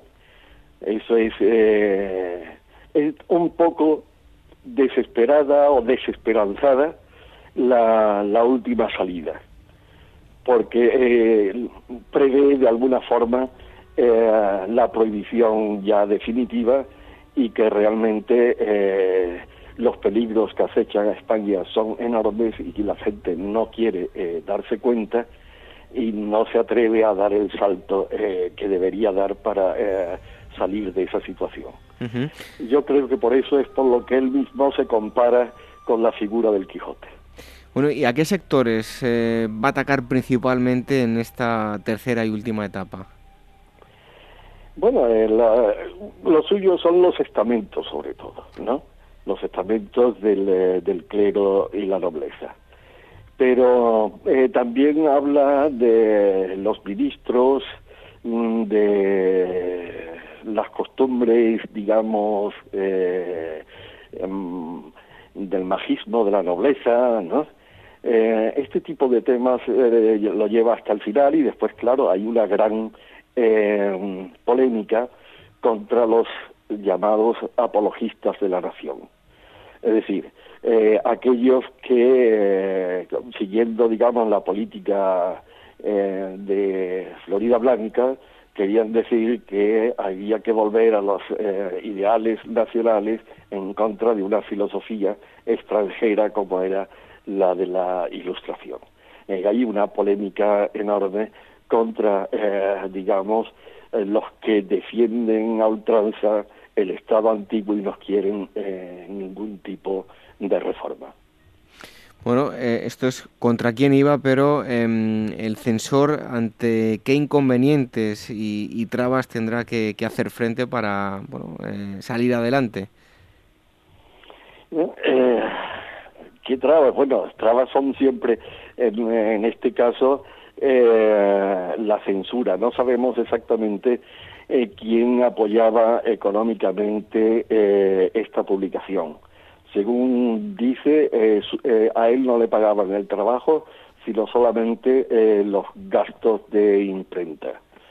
Pero esto pudo ser quizás algún librero que le apoyara viendo que era un posible negocio, porque eran unos 500 ejemplares los que salían de la, de la imprenta y ya digo, en el año 86 ya tiene una fama nacional, ha dado lugar a tantas polémicas que el censor es un punto de referencia eh, y entonces yo creo que podía defender, digamos, su independencia eh, con el producto de la venta, digámoslo así. Pero claro, eh, siempre tenía enfrente a los que criticaba, ¿no?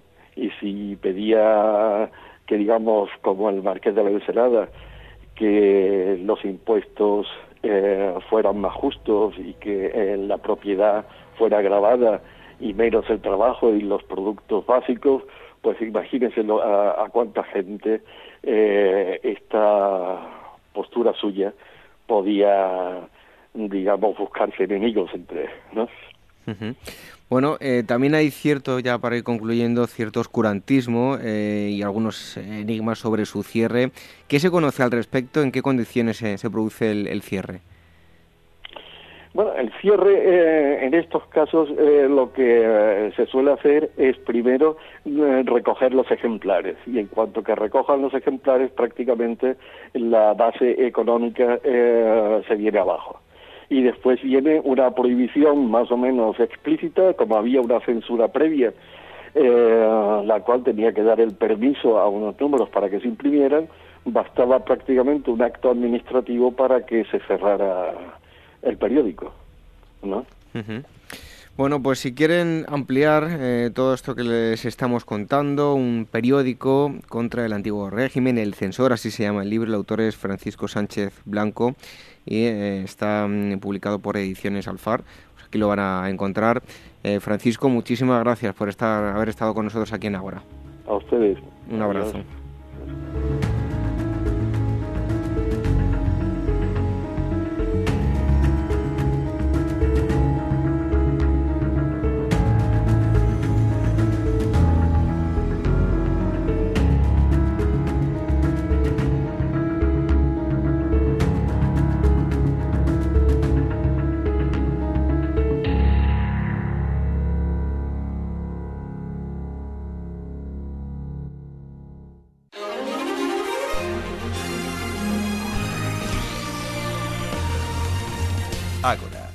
Historia en estado puro.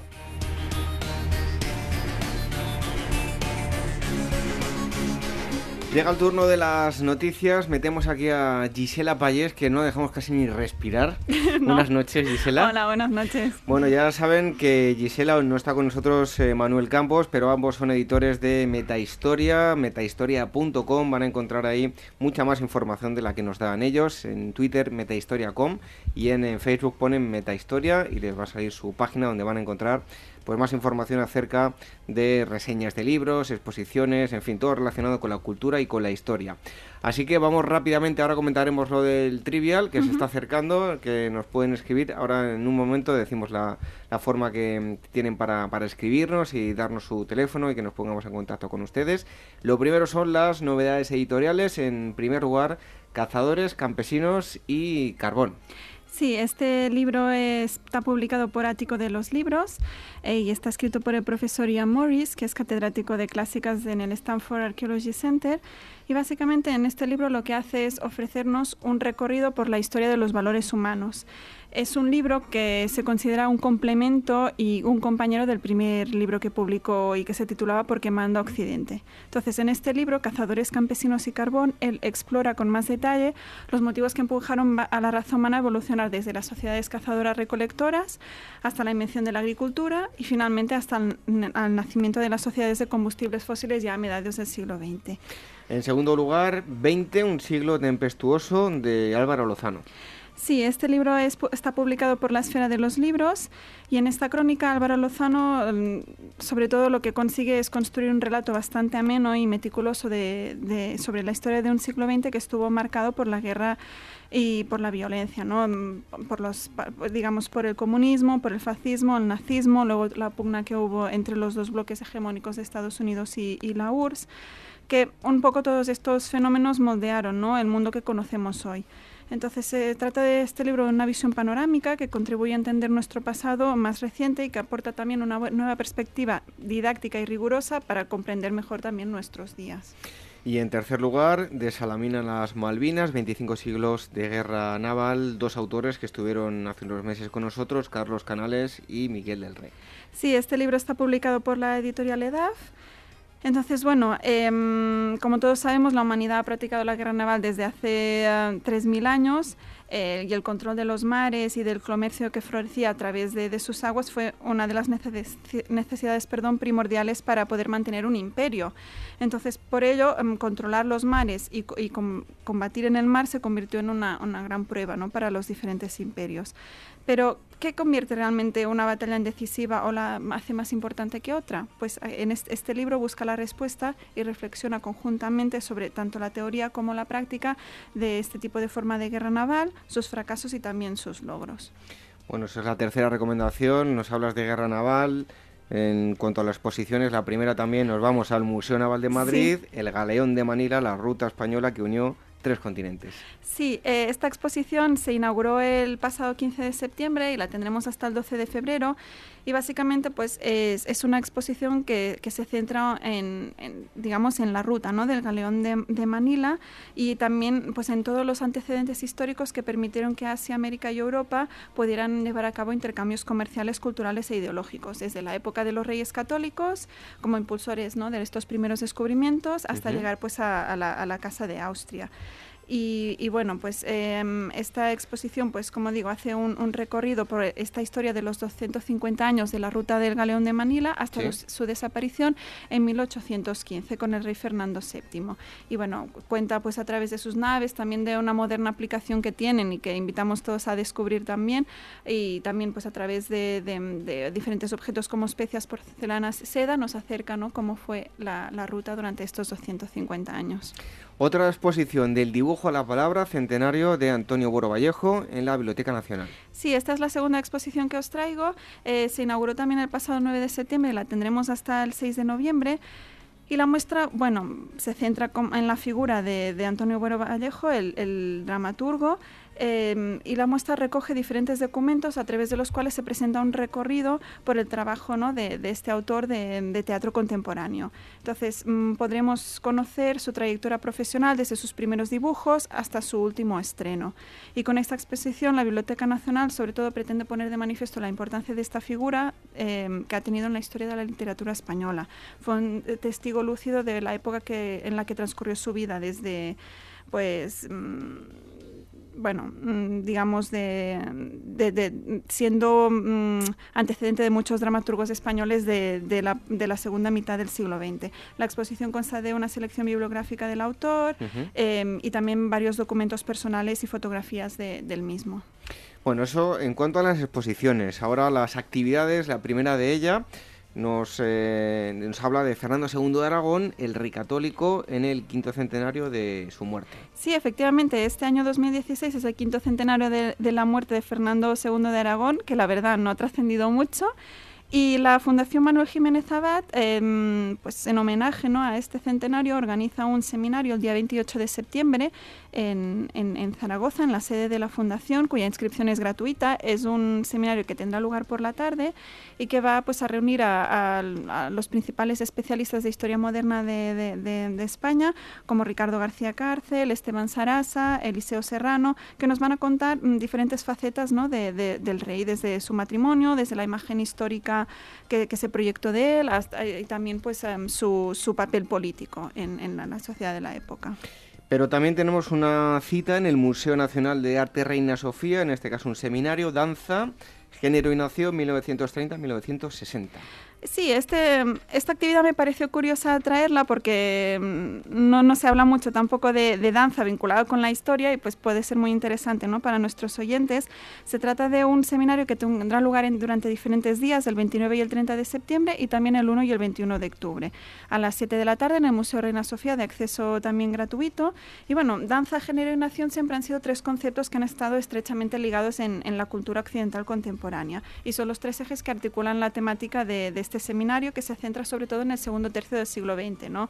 una época que estuvo marcada por la crisis económica de 1929, el ascenso de los totalitarismos y luego ya que todo eso desencadenó la Segunda Guerra Mundial.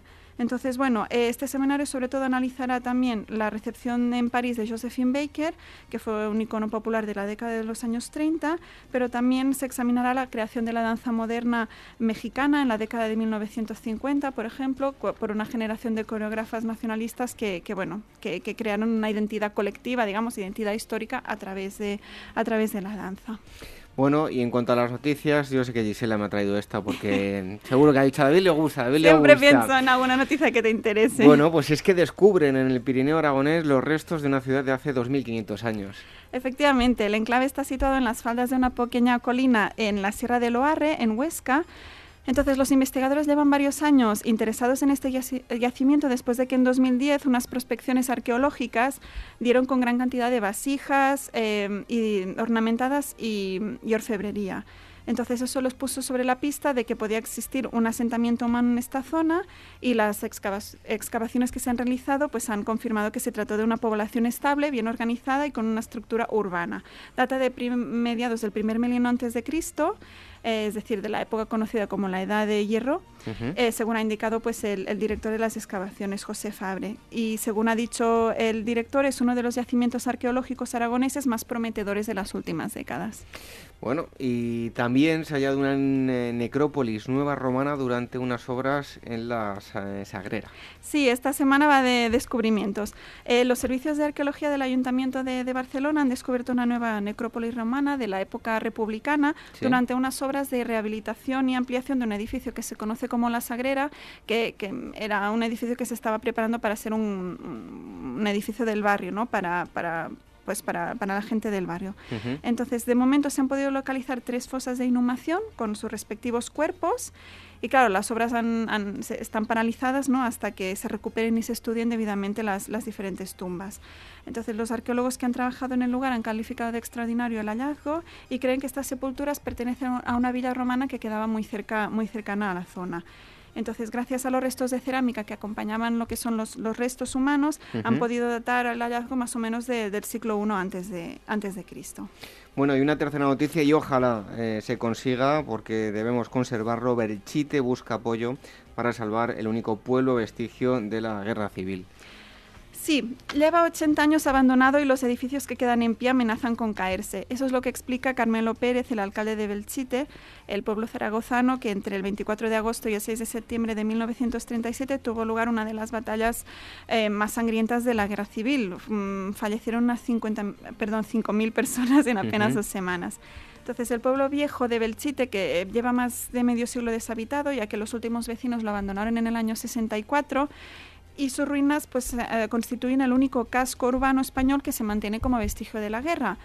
Em, sin embargo, por mm, escasez, de cuidados, em, las escasas paredes, las estructuras de los edificios que quedan en pie están bastante pues, dañados y lo que se exige es tareas de, consolidación, de rehabilitación. Entonces, bueno, eh, eso es lo que se está intentando hacer, se está haciendo un llamamiento también. Lo curioso es que em, organizan visitas guiadas y la verdad es que el éxito está siendo, está siendo brutal. Este año ha batido su récord al superar las 20.000 visitas en agosto, ¿no? Entonces, sí que hay un interés y por tanto a ver si entre todos se puede apoyar al mantenimiento ¿no? de, de Belchite y que no, no, desaparezca esto que forma parte de nuestra historia también. Pues sí, igual que se conservan los campos de concentración, esto también tiene que estar presente para que lo conozcan las futuras generaciones, que no se vuelva a repetir. Bueno, y antes de despedirnos, ya dejamos respirar un poco a Gisela, que beba un poquito de agua, porque un día de esto se va a ahogar aquí con nosotros, y os recordamos que tenemos el em, trivial de, que hemos organizado entre Ágora y Meta Historia y que es muy fácil. Nos tenéis que escribir si queréis participar, demostrarnos en antena cuánto sabéis de, em, de historia y si falláis pues tampoco pasa nada. Oye, que eh, la vida es participar, no hay que ganar siempre, ¿no? Lo importante es participar, como se suele decir. Entonces nos escribís eh, dejándonos claro cuál es vuestro teléfono a contacto arroba agorahistoria.com o a cualquiera de estas otras dos direcciones info arroba metahistoria.com o eh, agora.capitalradio.es, a cualquiera de las tres direcciones. Y vosotros vais a encontrar más información en eh, metahistoria.com, no solo acerca del eh, trivial, sino acerca de muchas otras cosas, propuestas, todas ellas culturales, em, reseñas de libros, en fin. Metahistoria.com es eh, en Twitter y en Facebook ponéis Metahistoria y lo vais a encontrar muy fácilmente. Gisela, hasta la próxima semana. Hasta la próxima, David.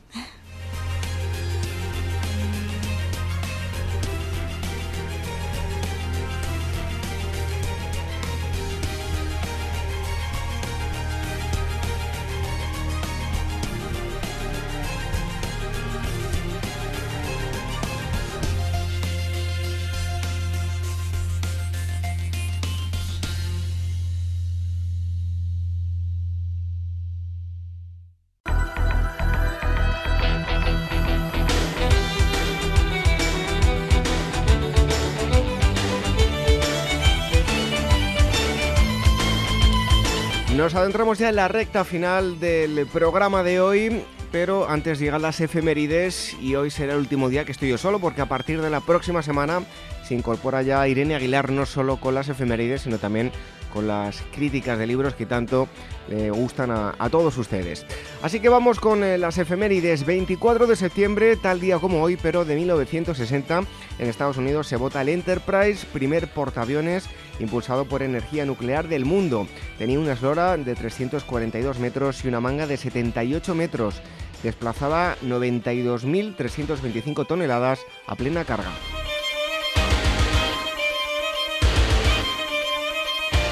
Un 25 de septiembre, pero de 1493, hace 522 años, Cristóbal Colón emprendía su segundo viaje al Nuevo Mundo al zarpar desde Cádiz con una flota compuesta de 17 navíos.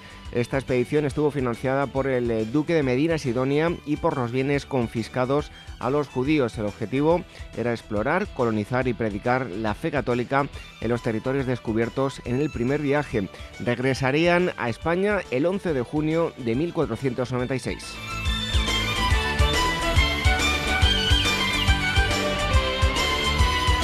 Un 26 de septiembre de 1687 la ciudad de Atenas, Grecia, se encuentra en poder de los turcos. El atacar los venecianos a los turcos en los alrededores de la ciudad hacen que tras 2.500 años de existencia el complejo de la Acrópolis sufra como consecuencia de un cañonazo la explosión de un polvorín instalado en el interior del Partenón, lo que daña catastróficamente su estructura.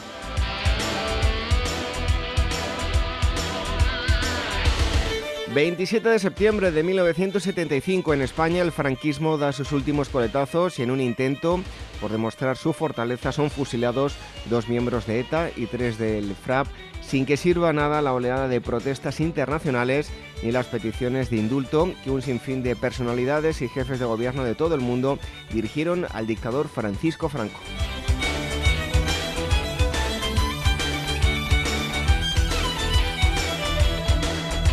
El 28 de septiembre de 1895 muere en Saint-Claude, en Francia, Louis Pasteur, benefactor de la humanidad, químico y biólogo francés que fundó la ciencia de la microbiología, demostró la teoría de los gérmenes como causantes de enfermedades, inventó el proceso de pasteurización y desarrolló vacunas contra varias enfermedades, entre ellas la de la rabia.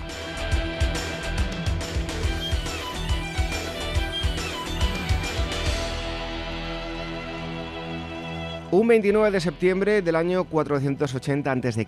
tiene lugar la batalla de Salamina. En el transcurso de las guerras médicas, los griegos obtienen una importante victoria naval que detiene el avance de Jerjes. El escenario, las aguas de la isla de Salamina, situada en el Golfo de Gina, próxima a Atenas. El balance, unos 200 navíos persas hundidos por 40 navíos griegos eh, perdidos. Las tropas persas, desembarcadas en el islote de Sitalea, son aniquiladas por Arístides.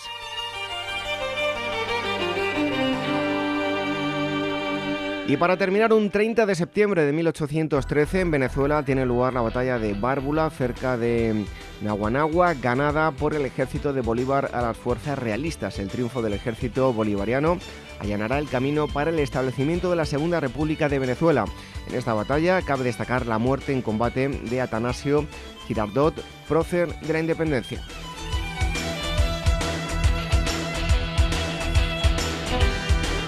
Y hasta aquí las efemérides. Como digo, la próxima semana ya tendremos a Irene Aguilar con efemérides, con esto mismo, y también con las críticas de libros que tanto le gustan a, a todos ustedes.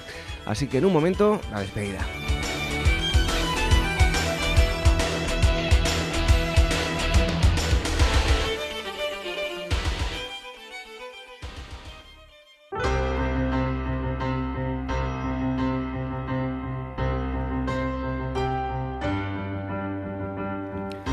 Esto ha sido todo por hoy. En la primera parte hemos conocido el trabajo de Ángel Viñas llamado Sobornos. En él analiza el porqué de España que no entrase activamente en la Segunda Guerra Mundial. Como ya he dicho en la presentación de la entrevista, algunos de ustedes no estarán de acuerdo con el autor en todo caso. Y vuelvo a repetir, nuestra postura es no posicionarnos ni en un sentido ni en otro, sino que sean nuestros invitados los que hablen de sus trabajos. Nosotros intentamos mantenernos neutrales. En segundo lugar, hemos visitado un enclave como pocos en la geografía española, la Capilla Sistina del Arte Post-Paleolítico, el abrigo de Minateda. Visítenlo, no se arrepentirán y se alegrarán de haberlo conocido. Y por último, les hemos contado la historia de un periódico del siglo XVIII, El Censor, un periódico contra el antiguo régimen. Regresamos el próximo sábado en este mismo lugar y a la misma hora, Capital Radio a las 22 horas, una hora menos en la Comunidad Canaria. Recuerden también los domingos, nos pueden escuchar a través de Radio Sapiens y no se olviden que aún están a tiempo para escribirnos si quieren participar en el trivial que hemos organizado Metahistoria y Ágora. ¿Qué es lo que tienen que hacer? Pues nos tienen que escribir a cualquiera de esas tres direcciones de correo electrónico y nos indican su teléfono para que podamos contactar con ustedes. Son las siguientes. Contacto arroba agorahistoria.com, info arroba metahistoria.com y agora arroba capitalradio.es. Y si acaban de descubrirnos, sepan que pueden descargar todos nuestros programas emitidos, con este ya son 159, todos ellos eh, cargados de historia. Si van a nuestra web van a encontrar todos los enlaces para descargar los programas a través de iVoox y de iTunes. Y también nos van a encontrar en las redes sociales facebook.com barra programa, el Twitter arroba historia y la cuenta de Telegram que es telegram.me Agora Historia Radio, telegram.me barra Agora Historia Radio. Así que lo dicho, hasta la próxima semana. Hoy nos despedimos con una frase del escritor Paulo Coelho. Dice así, es justamente la posibilidad de realizar un sueño lo que hace que la vida sea interesante. Buenas noches, hasta el próximo sábado. Sean felices.